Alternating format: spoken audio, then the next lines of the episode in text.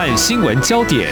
焦点时事探索，两岸互动交流，请听中央广播电台新闻部制作的《两岸 ING》。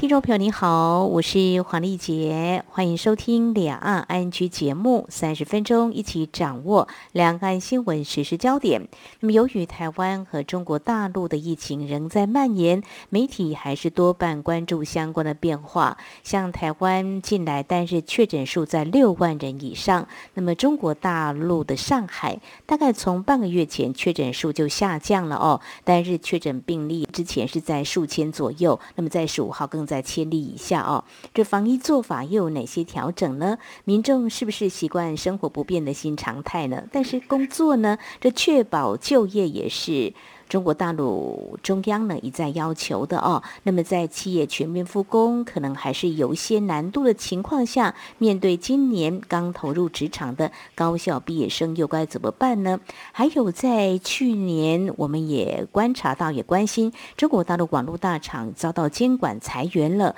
如何找出路呢？那么在这同时，嗯，好像有一些产业的营运也显得比较艰辛，能不能够复工，可能不是主要原因，而是政策管理到底怎么被官方给盯上的呢？我们在今天透过和中央社驻上海记者吴博伟来连线，谈第一手的采访观察，非常欢迎博伟，你好。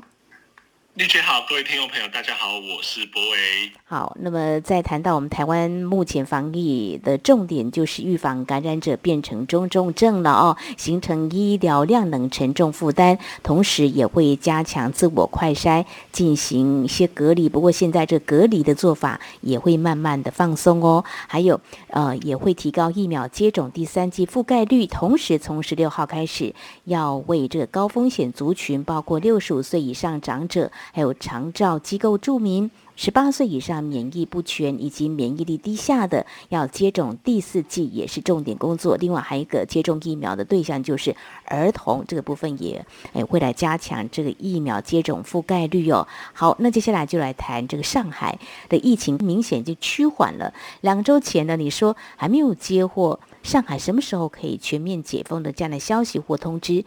呃，到今天。有没有进一步的消息呢，博伟？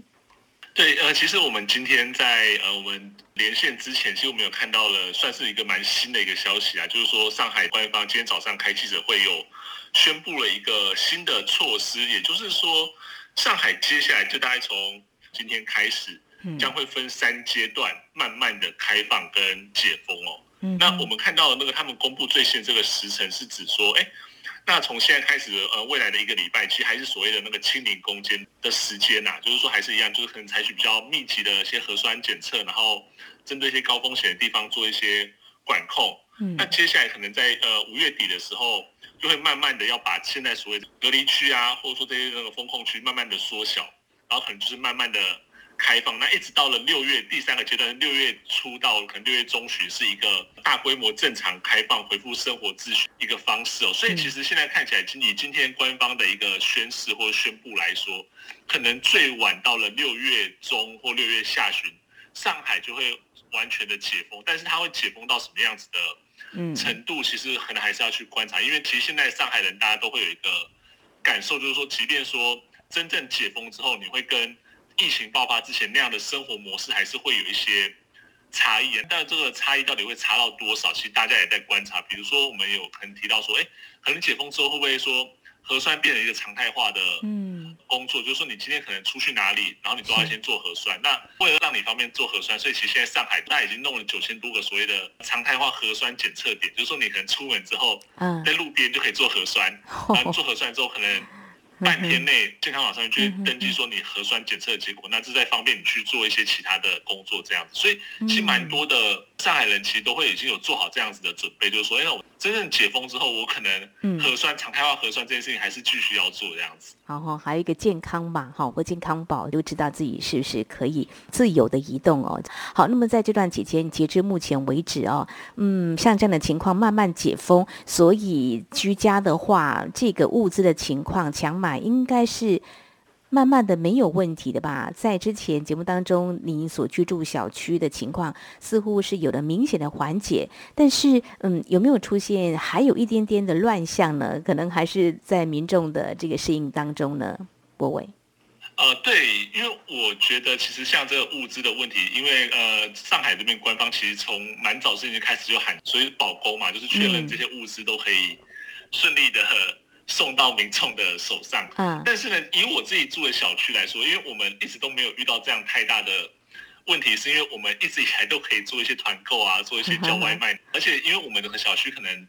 呃邻居大家都还蛮热衷在团购啊，或者说叫外面的食物这种状况，所以其实我们一直以来比较多的问题是我们今天不知道要吃什么，是因为东西太多选择了。但是呢，呃，有听到一些朋友他们住在上海其他地方，的确他们当地的一些。呃，小区的一些居委会，他们的管制是相对更加严格。即便说官方说要保供，但是可能他们的居委的保供就是说，你只能吃或只能拿政府配给的这些食物，你不能另外再叫呃，不管说团购啊或做外送这样子的服务。所以其实有一些朋友，他们其实即便到现在还是会遇到一些比较物资难以取得的一个状况。那更不用说像最近，因为呃前一阵子上海喊出了所谓大上海保卫战，然后要那种加强。呃，所谓的攻坚清零行动的时候，那个时候就有很多的社区，他们居委会就自行升级管控措施，让他们就喊出一个叫做静默期，其实就是回到可能最严格的那种方式，就是你不能叫外送，你不能叫团购，然后所有东西都只能等，就是政府配给进来这样。所以那阵子其实我自己听到的是蛮多的，是说，哎，他可能原本有叫了一些东西，或者说在上海有些企业他们会。自行买一些物资，然后配送给他们的员工，因为员工都隔离在家嘛，那他们可能就配送到各个社区去给他们的员工。但是有的人因为住在所谓的静默区，所以快递到了家门口之后送不进去嘛？被居委会挡下来，然后就只好把东西送走这样。因为就外面的东西不能进社区，所以其实到现在为止，可能还是有部分的一些社区，不不管说是居委会的比较严格管理，或者说。一些可能没办法好好管理的社区、老旧的社区，他们还是对于这方面是比较严格，所以还是多少有听到一些人在反映说，哎，其实即便说现在好像已经慢慢的恢复比较正常的一个情形，但还是有的地方是物资取得上是比较困难。但他们物资取得困难不是。早期呃，跟刚开始封城那个时候，物资缺乏的那个状况是不一样，是现在是比较多是哎，人为去限制你不能取得物资这样子。居委会这边控管的稍微严格一点这样子，要不然一些快递物流应该都是陆续复工了哦，在这个人力的调配方面应该也不是什么样的问题。不过这也让我们看到，就是说分地方分区来解封呢，也会有一些问题会出现这样一个状况。好，同样的是谈这个疫情，我们再来看一个面向。哦，呃，其实，在台湾有不少人都觉得闷坏了哦。其实最近我又收到有朋友重传大概两年前左右的赖的贴图给我，呃，分享一下呢。其实还挺苦中作乐。比如说，啊，这个贴图真的是还蛮解闷。他说：“哎呦，你现在能去的地方，呃，最佳休息场地是在你的床上啦，最佳风景区是阳台啦，哦，最佳的美食区是在你的厨房，最佳电影院就是在客厅。那打开你家大门就是出国。” 有时候看来就是会心一笑，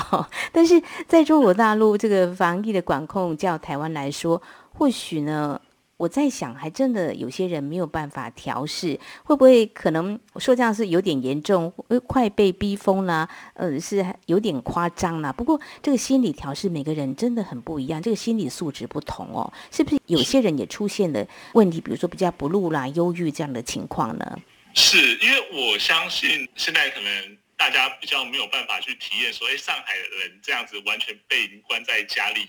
一个多月嘛？因为其实虽然说最近台湾的疫情相对开始变得比较严峻一点，但是呃，大家的行动其实是没有被限制的。所以其实我那一天还是有一些朋友，哎，说说去看电影啊，或怎么样之类。其实大家还是维持一个很正常的生活模式。但是其实在上海这边的话，其实我们从三月底开始喊出所有的风控，但其实有的地方可能他在三月中的时候就已经。呃，升级了，就是说，虽然说我们可能说官方的正式的那个宣布是一个多月，但是有的人可能已经封在家里两个多月了。所以你在这两个多月或者这一个多月这样子完全被关在自己的家里面，或者说关在自己的小区里面，你基本上跟外面的呃社会跟外面的生活是完全中断。即便说你可能在你的社区里面可以跟你的邻居互动，但这个其实很多的人并没办法调试这样子的心情哦。所以其实我们也都知道说，哎，这样你长时间被关在一个地方，然后你的生活、你的行动被受到限制的时候，其实慢慢的，当然你一般开始会觉得说，哎，可能很无聊，或者说生活会变得比较枯燥乏味一点。但是呢，接下来的话更可能会出现，就我们刚刚讲到所谓就是哎心理卫生的一些问题哦。所以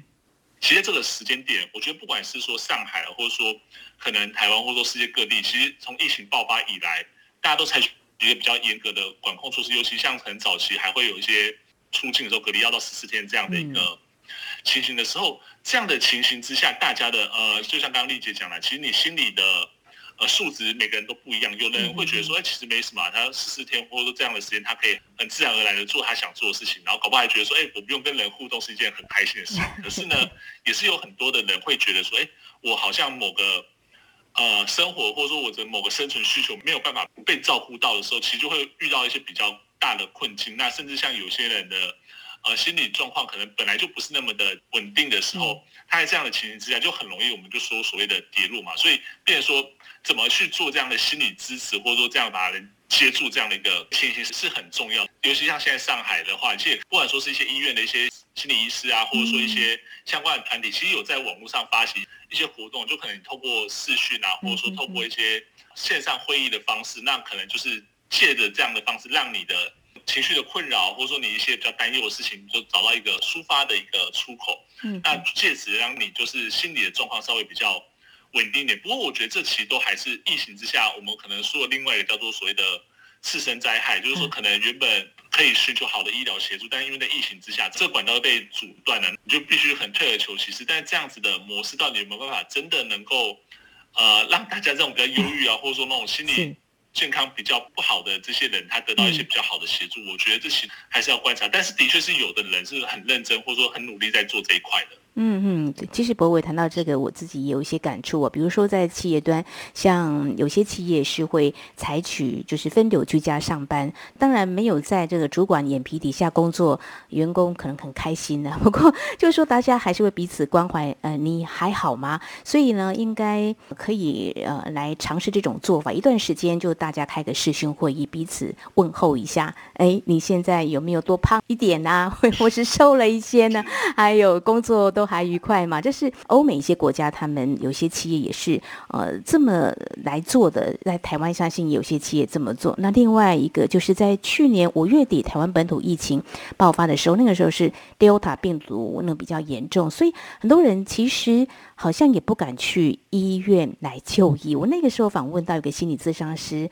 我说是不是最近很多人求诊呢？他说倒也不是，大家都不敢上医院哦。但是现在台湾其实要应应这波预防中重症，也有所谓的视讯看诊，当然这是针对你可能是快筛阳性的这个部分，可以做这方面的或相关的有些条件的一个诊疗哦。我觉得或许可以动动脑哈，来想想，哎，这种呢视讯看诊，如果说你心理上没有办法调试，或许也可以采行这样一个方式哦，啊，让心理医师来帮你。诊断一下哈，让大家心里都健康。好，这是在节目的前半阶段，非常谢谢中央社驻上海记者吴波伟先跟我们谈到上海的这个防疫的现况。那么目前在拼，大概六月中旬是不是可以全面解封？那么目前在疫情之下，还是有些小小的问题，包括物资是不是能够顺利送到这个居住的这个小区民众的手上？还有有些民众的啊心理是不是有些问题有待正？视稍后节目后半阶段，我们就来谈企业端这个部分了。谈到就业，还有中国大陆的这个反垄断的相关政策的管理，或许又有一些新的做法要来实施了。稍后请博伟来告诉我们。今天的新闻就是明天的历史，探索两岸间的焦点时事，尽在《两岸 ING》节目。这里是中央广播电台听众朋友继续收听的节目《两岸安居》，我们节目连线人在上海的中央社驻上海记者吴波伟。那么接下来我们所要谈的是这个就业的问题啊，好，这疫情之下要就业，其实一想到。可能有些人会好紧张，会觉得很头大。之前博伟告诉我们，上海市政府四月中、五月初已经相继核准了啊两批企业复工，那半导体、汽车制造业都在名单之列。那么最近跟民生相关的餐饮业、便利商店、美容美发业也都陆续重新开始经营。不过有些或许都只能够采啊，你之前跟我们说了闭环性的这个复工，所以呢，我们可以想见对业经营一定会造成影响。那么在这样的情况之下，要征才吗？好，我们看到中国大陆官方统计，今年哦，这个中国高校就是在台湾说大学的院校毕业生规模首次突破有一千万人。如果看到台湾，台湾每年的学校毕业季都会有季节性失业的问题，这失业率都会提高。所以，我们如果看到台湾今年三月份的失业率百分之三点六六来看，还没有真正反映大学院校的毕业生的这个就业的情况，可能要等到暑假七八月份过后才会呈现出来。再回到中国大陆官方，我们看到公布失业率数据一直在百分之五左右，稳定不变。不过，是不是也会忧心在疫情之下这一千万人就业的问题？目前官方到底有哪些因应对策呢？比如说，有提出一些政策来支撑一些企业聘高校毕业生吗？对，因为我们其实呃知道说这疫情，我们从二零二零年年初开始一直到现在嘛，呃，在这疫情之下，其实就会有一个。蛮有趣的一个新的词汇，叫做所谓的疫情就业组嘛，就是想形容说这一些在疫情期间离开学校，然后投入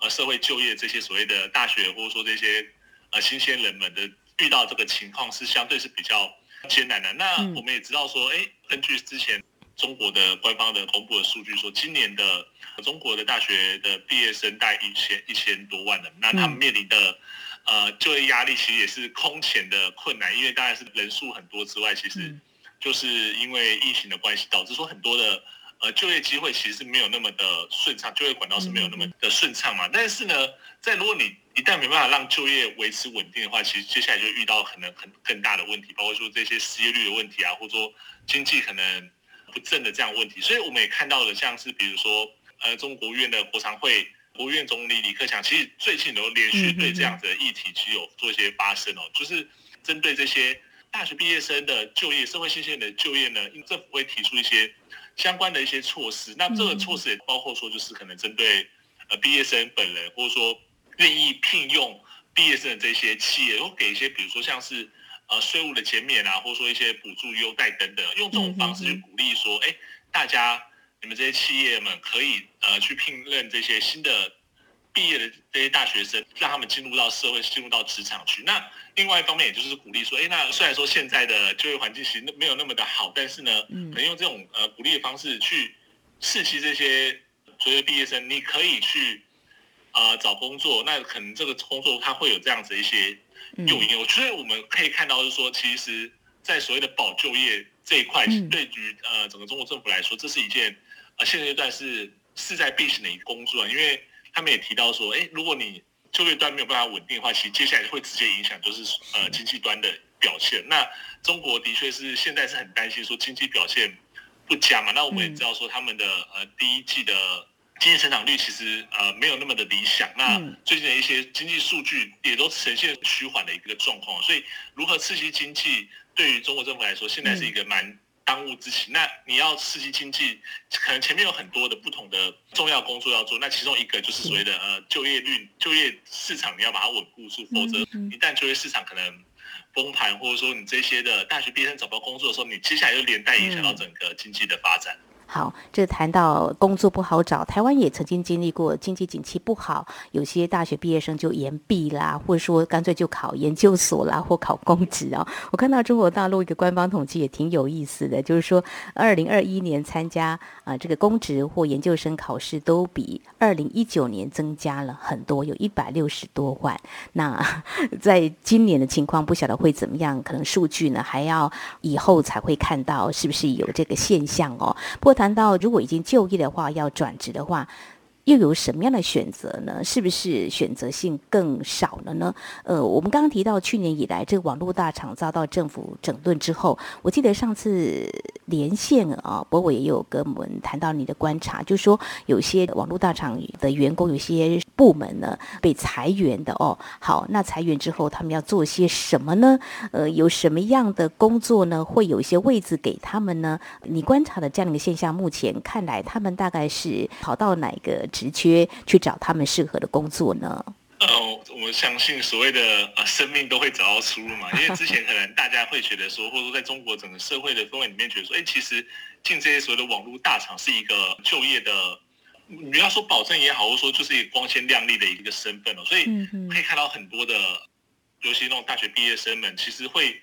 呃朝这个方向，朝这样的产业去投递履历，然后或者说甚至说，哎，能把能够进这些大厂。呃，当做是一个还蛮值得骄傲的事情，我可以在可能比如说小红书啊，或者在呃中国视频平台上面看到很多这样子的人去晒出他们一些工作证或工作环境这样子的一个情形。但是呢，从去年开始，就像刚刚丽姐讲的，我应该说从前年，整个让监管的呃措施，其实整整都影响到了呃整个产业的一些结构跟一些发展。那在去年下半年开始，我们看到这些所谓的网络大厂们就开始裁员，或者说做一些。部门的调整，那他们当然不是用所谓的裁员这个词啊，他们会有一个字叫优化，但其实就是把你辞退嘛，就是说你领了这笔钱之后，你就是被败掉，你就办离职这样子。嗯，所以其实，在去年开始，下半年开始，就是这种氛围其实就弥漫在整个呃中国的社会里面。那我们也看到说，很多的状况是，他裁的不只是一些很资深的，或者说一些薪水比较高的这些员工，是很多是。可能他刚进公司没几年，没几个月哦，就可能比如说暑假毕业刚进公司，你可能三四个月，然后就被突然被通知说，哎，你就被辞退，你就是要呃被之前这样子。所以其实我觉得这样的情形之下，对于这些毕业生啊，或者说对于这些本来对于这产业是有憧憬，或者说甚至在这产业工作一两年的人，会觉得说，哎，我不只说我的公司，我发现这整个产业都在做这样所谓的优化这样子的裁员的一个动作的时候。那这个产业是不是还是一个呃健康稳定的的这个状况？特别是说，如果我现在呃还有转职的机会，就是说，如果我现在可能才进这公司或进这领域一两年、两三年，还不算是呃完全什么已经在这个产业十几二十年，你要转职可能比较难的时候，这些年轻人他们可能会选择说，那我是不是反正我搞不好转到别的网络大厂，一样会面临到这样的问题？那我是不是就挑选一个可能相对更加稳定或更加？波折不会这么大的一个产业去工作，所以其实像前阵子也看到的是，讲到说，哎，有反而是有一些的这些人，他们可能被辞退了之后，或者说他们现在在里面，但也在考虑说，接下来是不是要转到一个相对稳定的工作，比如说像是考公职啊，或者说到一些私人企业，就是那种比较稳定的那种私人企业去工作，然后去上班，然后甚至也有看到有人说，那他可能在因为在网络大厂，他其实是。有存到一些钱，那这些钱他可能就回到老家去，嗯，开个店之类的这样一个一个状况。所以有看到的这样的趋势是说，哎，某些从呃这个产业间退出的这些人，他们可能是选择相对一个过去大家会觉得说比较不是那么的受欢迎，跟网络大厂比起来不是那么的光鲜亮丽的一个产业，或者说不是那么备受关注的产业，但是呢，它相对更加的稳定，所以。嗯，啊，用这种方式去说，哎，那我避免说我之后可能再度面临这样子的被辞退、被裁员的问题。总要找出路保工作嘛。中国大陆最近有提出一个什么灵活就业，不晓得他们会不会被列入？如果找到工作，就不会列入灵活就业的行列了啊。我们希望他们都能够顺利找到工作。好，谈到这个网络大厂，其实呃，我们不免要谈到这个垄断啊这样的一个字眼哦。最近博伟也特别关注了有一。加这个学术的期刊的平台哦，呃，怎么也好像也被盯上了哦。就是这个中国最大的学术期刊平台叫知网，遭到官方给调查了。好，先来了解一下这个学术期刊平台是做些什么呢？怎么会涉及垄断呢？呃，对，最主要的是这个我们刚刚提到这个知网这个平台，它其实它就是收录了包括像是。啊，当然，中国国内的这些所谓的大学高校这些硕博士的论文，以及一些期刊，那它包不止说中国啦，就是像包括海外的、国外的一些呃知名期刊，它其实都是收录在这个平台上面。那他们其实有签订的一些所谓的独家授权的内容，就是说，比如说这些呃论文。它可能会卖给，或者说它可能会跟你收购这你的使用权，然后放在网络上面。比如说你在中国大陆做研究的这些老师学者们，你们需要呃引用这些或查看这些论文的话，你当然不可能说我就直接去网络上随便抓下来。当然是如果它是有开放的话，那当然是没有问题。但是它有的是就是呃是有必须要付费授权的这样的论文的内容或期刊内容，你要付钱你才能取得。那你要做学术研究，你这个这方面就是非常重要的东西，因为你不能去拿用一个没有版权的东西来做你的研究或做你的论文嘛。所以，呃，知网它其实它就提供这样的服务，它就是帮你把所有的这样子的论文期刊把它汇整在一起。那甚至里面刚刚有提到说，里面很多是所谓的独家授权，也就是说你在其他地方是找不到的，如果说你像其他地方是可能是看不到的，你必须要在知网这边。然后花钱跟他买，然后买这个使用权，然后你才可以看到他们的资料库里面的东西。而且因为他们的内容其实非常的丰富完整，所以呃，对于这些做学术研究的这些老师学生来说，其实是非常重要的一个查找资料的一个资料库嘛。对，所以他们在这样的背景之下，呃，知网它就是算是。变成是大家必须要用的一工具一个平台，嗯，但是呢，他们也后来就是有非常多的一些争议，包括像我们刚刚讲到说独家授权，因为其实现在独家授权这这几个字，可能在中国社会里面，大家就会觉得说，你是不是就跟垄断这件事情哦，呃，画上等号的这样这样一个状况。那另外的话，就是说，因为你要使用他们资料库，你是要花钱买的，嗯，但他花钱的这个费用其实是逐年在。增加，变成说，因为你只有他们可以使用，你市市场上没有其他的竞争者可以选择的时候，你要做学术研究，你就是要用他们的服务。那他们的服务的时候，他们每年的这样订购的费用就是由他们去喊价。那有人就有说，哎，那其实知网每年的所谓续约的费用其实不断的在上升，那甚至超出一些学校或一些呃研究机构的负荷。所以这样的种种的这个情形之下，就慢慢的衍生出，哎。那知网你是不是有恶意垄断的情形？你在市场上没有其他竞争者的情况之下，这些东西都是你自己坐地喊价。那特别是后来有看到有一些人在反映说，哎，知网它是到处去收购，虽然说他花了很多时间去收购这些所谓的呃论文啊期刊啊，但是他都是用相对比较低廉的价格，嗯，去跟你收购你的这个权利，然后再以更高的价格去卖给这些学术机构。所以其实这样的在在就会影响到说，哎，那你这个。平台，它你到底是不是就是，呃，做了所谓的学术垄断呢？你用这种方式去逼迫大家买你的服务，但是，呃，大家又没有其他呃竞争的选择的情形之下，那就好像是被你压着，然后任你宰割这样的一个情形。好，这个调查结果呢，我们还会持续来关注，何时会出炉哦。不过这个知网遭到调查，是不是也可以这样来看？预告新的这个垄断法，是不是可能再会进行一些修法？我们知道，二零零八年中国大陆反垄断法上路，那之后也经过大幅的修改，那有可能会再修法吗？这个外界有没有这样的消息传出来呢？哦，对，因为其实我们知道说，从二零二零。年下半年开始，其实就陆陆续开始监管嘛。那呃，后来包括像二零二一年看到像阿里巴巴、腾讯等，就是因为涉及垄断的问题，然后有被裁罚，就是蛮高价的罚金哦。那其实最新的消息就是说，哎，今年尤其今年，就是在呃，习近平他做出一些指示，以及说整个呃社会氛围认为说这件事情是中国现在重要的一个措施的时候，呃，修法其实还持续在进行。就像刚刚丽姐讲的，虽然说。反垄断法这一部法律已经呃行之有年，但其实它中间还是有不断的修法或让它的相关法条更符合当下的呃整个中国面临到一些情形哦。所以像是呃今年其实呃是中国的市场监管总局也是在加快修订反垄断法新的一些条文，去阻止一些所谓的不当竞争发生的这样的情形。所以。前一阵子有的消息是说，希望说呃新的修法的结果可能会在今年内推出这样子。做这方面的一些投资都要特别留意哦。好，我们在今天呢关心有关封城大概一两个月的上海。渴望全面解封，大概是六月初或六月中了。如果顺利的话，那么就业问题可能因为疫情，呃，跟一些政策管理显得严峻。那么传出这个反垄断法呢，真的会在修法。那修法会有哪些重点方向呢？我们在今天非常谢谢中央社驻上海记者吴博伟带来你第一手的采访观察。非常谢谢博伟，谢谢。谢谢李姐，谢谢各位听众朋友。好，以上就是今天两岸安居节目，非常感谢听众朋友您的收听，黄丽姐祝福您，我们下次同一时间空中再会。